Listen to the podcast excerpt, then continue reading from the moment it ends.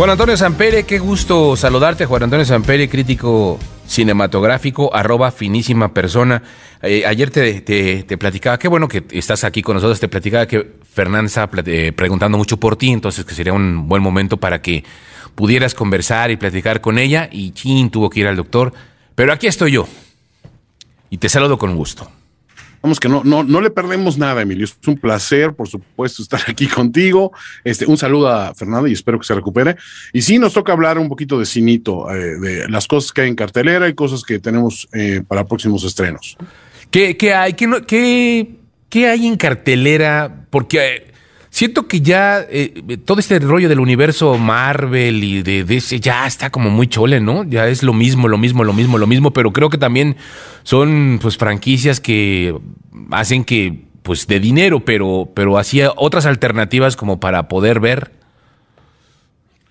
Mira, hay, eh, sí, sí, eh, es un buen señalamiento el que haces. De repente se habla de que hay una especie de, crisis creativa en la industria cinematográfica. Sin embargo, tenemos algunas propuestas sumamente interesantes y muy recomendables, aunque tenemos también un par de productos que son, vamos a llamarlo como franquicias de legado, que funcionan muy bien, ¿no? O sea, me estoy refiriendo específicamente, vamos a hablar si quieres primero de estas últimas, eh, de dos películas. Una de ellas se llama Top Gun Maverick, que la verdad es una de las películas que ha sido la sorpresa más grata para muchas personas en lo que va del año, porque es una película que apostó mucho por la nostalgia, por esos recuerdos del cine ochentero, de la época de los blockbusters, en que realmente se consolidaron como, uno, grandes franquicias que, que potencialmente podían crecer hacia horizontes insospechados, pero Top Gun fue un fenómeno muy curioso, fue una película que en su momento fue muy exitosa, eh, generó también toda una escuela y sobre todo catapultó a la fama a Tom Cruise como una, una estrella muy bancable, digamos, dentro de la industria.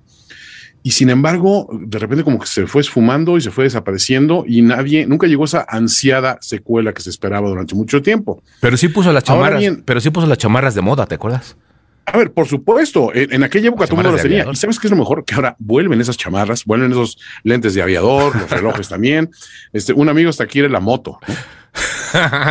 bueno, ya es otro caprichín. Eh, mira, lo que pasa con Top Gun Maverick es que es una película que está muy bien armada que toma los elementos esenciales de la nostalgia, que es revivir algunos de los personajes clásicos, de los que ya conocemos, y además lo, lo envolvieron todo en un guion muy efectivo. O sea, realmente es una película que habla mucho de, la pérdida y de cómo uno tiene, tiene, que superar esos duelos y esos, esos lastes que vienen a, cuestas, y cómo en una época de modernidad, ciertos elementos que en los 80 nos parecían de lo más novedoso del mundo, o sea, ser piloto de combate, van quedando como reliquias del pasado, y sin embargo, el elemento humano nunca se puede desdeñar en ciertas situaciones. Es una gratísima sorpresa, tiene un soundtrack espectacular, las actuaciones son sumamente efectivas y hay que apreciar a artistas como Tom Cruise que siguen haciendo o queriendo hacer el cine que se hizo grande en algún momento, ¿no? Que hacen sus propios stunts, que no abusan del CGI, de la imagen de, computadora, sino que buscan los efectos prácticos y físicos para salir adelante. Entonces, esa es una buena apuesta. Por otro lado, tienes otra película que, bueno, es, viene a cerrar este, este ciclo de una segunda trilogía de las películas de Jurassic World, ¿no? En este caso, Jurassic World Dominion, este, por, por Chris Pratt. Eh, y también es una película que echa mano de ese famoso legacy casting, que se van a los actores de la trilogía original, los traen de, vuelta y, apuestan por esto. Algo que hizo muy efectivamente la última versión que tuvimos de Ghostbusters, ¿no? Hablar de esos actores, esos rostros familiares y meterlos en el contexto de lo moderno. La película no es tan brillante como una, como una Top Gun Maverick, pero funciona también. Pero de aquí, o sea, de estas películas que ya vimos que son fórmulas, eh, vamos a, llamarlo así, repetidas, tenemos un par de propuestas que sinceramente vale la pena que ustedes se tomen el tiempo. Aprovechen de encontrar todavía en cartelera porque ya viene un estreno de Marvel que va a volver a reducir el número de pantallas disponibles. Pero dense un tiempo para ir a ver una película que se llama Teléfono Negro del director Scott Derrickson. Esta película apuesta por un cast eh, básicamente juvenil, eh, o sea, adolescente. O sea, es, la historia de, de, un asesino en serie, está ubicada a finales de los 70, principios de los 80, en, un, pueblito eh, pues, típico de Estados Unidos, donde empiezan a desaparecer niños. Y, y, empiezas a ver cómo se hace la construcción de esta figura de un asesino en serie. Y está este elemento también sobrenatural que va permeando la trama poco a poco y que pronto se convierte como en un vehículo para avanzar la resolución del conflicto, ¿no?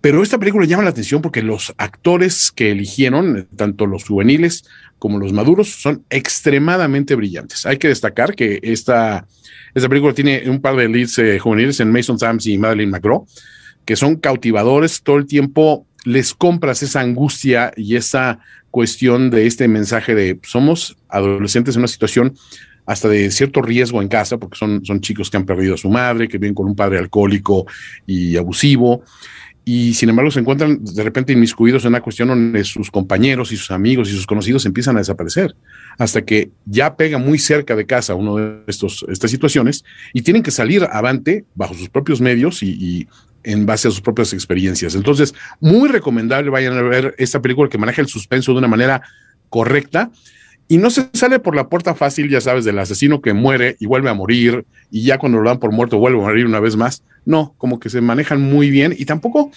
te hacen esa trampa de, pero esto puede tener una secuela y esto puede seguir adelante. Creo que está elegantemente manejada. Y vale la pena por ver a, a un Ethan Hawke y a un Jeremy Davis, los dos en magníficos roles, eh, como los adultos, no diría yo responsables, pero los adultos de esta producción. Eh, y por ahí tenemos otra película que no sé si hayas escuchado al respecto, que se llama Todo en todas partes al mismo tiempo.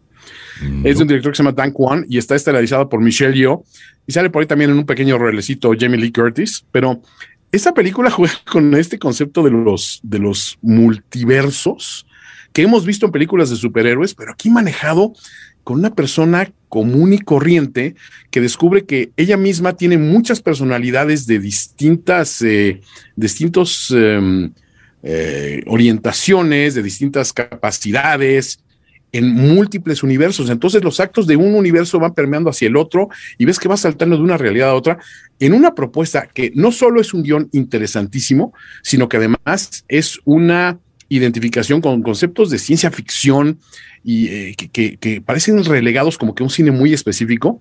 Y aquí lo ves con una actriz, una mujer madura, oriental, que, dices, pues no es como que el arquetipo de la heroína de estas cuestiones, y sin embargo está magníficamente lograda. Esta es otra apuesta también de que no la van a encontrar en muchísimas salas, pero es garantía de que si la ven y van con la mentalidad abierta de ver algo original y algo distinto, se la van a pasar increíble. Entonces, se la recomiendo muchísimo. Y pues también hay cuestiones a evitar. Creo que cuando platicamos de, lo que íbamos a hablar hoy, eh, se hablaba de algunas películas que pues no pasa nada si te las saltas. A mí no me gusta decir que son películas malas, pero son películas hasta cierto punto prescindibles, ¿no? Y una de ellas es una que se vio envuelta en una gran polémica últimamente, la película de Lightyear, que es básicamente lo que sería la versión en la que se inspira el juguete de, Buzz Lightyear, de, las, de la serie de Toy Story eh, pero pues cómo es la historia del aventurero real del espacio, ¿no? Y esta película, pues como bien se sabe, se vio envuelta en una polémica últimamente porque hay, hay un beso entre dos personajes del mismo sexo en una película animada, en una película de Disney, y eso pues mucha gente le causó muchísimo ruido y se habló sobre todo de, la, la, agenda LGBTQ. Entonces, em, más allá de esta cuestión que para mí es algo que debería ya parecernos pues, pues algo muy, muy tradicional y algo muy simple, o sea, que, deberíamos verlo con más naturalidad. La película, hay que decirlo, no es muy buena, no es muy, el término que usan los gringos es engaging, ¿no? Que te involucra, digamos, en la trama y en los personajes y todo. Aquí le falla y creo que se está viendo reflejado mucho esa falla en taquilla, porque es de esas películas de Pixar que antes eran como que éxitos garantizados y creo que es la película de menos recaudación desde Cars 2, ¿no? Que es bastante, bastante deficiente en cuanto a guion y propuesta y originalidad. Entonces, si se la saltan, pues no pasa absolutamente nada.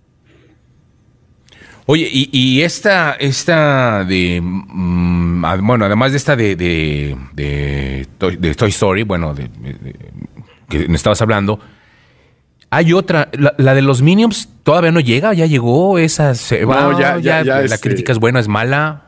Eh, creo, que, creo que arranca hoy, ¿no? La, las, las Minions nace un villano, en efecto. Se, estrena ahí. Tiene pues muy buenas actuaciones de voz en la versión en inglés. Obviamente la versión en español también ha sido muy efectiva por, por manejar muy buenos doblajes. Minions nace un villano.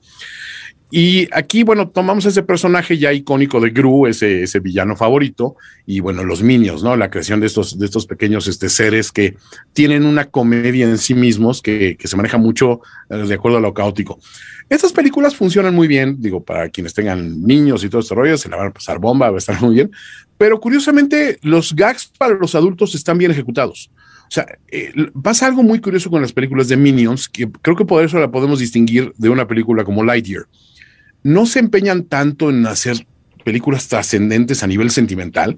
O sea, en algún momento eh, las películas de Pixar, por ejemplo, se, se, hacían famosas porque querían removerte como que sentimientos muy profundos y darle a uno lecciones de vida como adulto, pero a la vez entretener al, al niño. Y se fue como que diluyendo un poco esa cuestión y apostaron más por ese, ese mensaje eh, hacia, el, hacia el adulto y el niño pues le daba un poquito igual como que a la, al que guion no y a la realización. No le Aquí es al revés. Okay. Aquí se van a divertir mucho los niños y los adultos se van a divertir con los gags, pero tampoco van a salir ahí inspirados a decir, no, voy a ser una mejor persona porque Minions nace un villano me inspiró. La película está bien escrita, este, está bien ejecutada y sobre todo los, eh, los doblajes aquí creo que valen la pena. Este, me, me, parece que sigue repitiendo Andrés este, Bustamante en el, en el rol principal, pero eh, yo ya no tengo hijos en, en, edad así pequeña, entonces ya no acostumbro a ver estas películas en sus preestrenos, pero he escuchado buenas cosas de personas que sí tienen a, a, niños pequeños. Dicen, sí, mi hijo se divirtió, mi hija se divirtió, pero pues yo también la pasé a gusto y sobre todo hay, hay, hay compenetración con estos personajitos, ¿no? Aunque yo ya estoy de los niños, sí, me claro, hasta el gorro porque los ves sobreexpuestos, digamos. Bien, pues muchas gracias, Juan, eh, Juan Antonio Sempere. Te le agradezco mucho, como siempre, que hayas eh, colaborado con nosotros este día.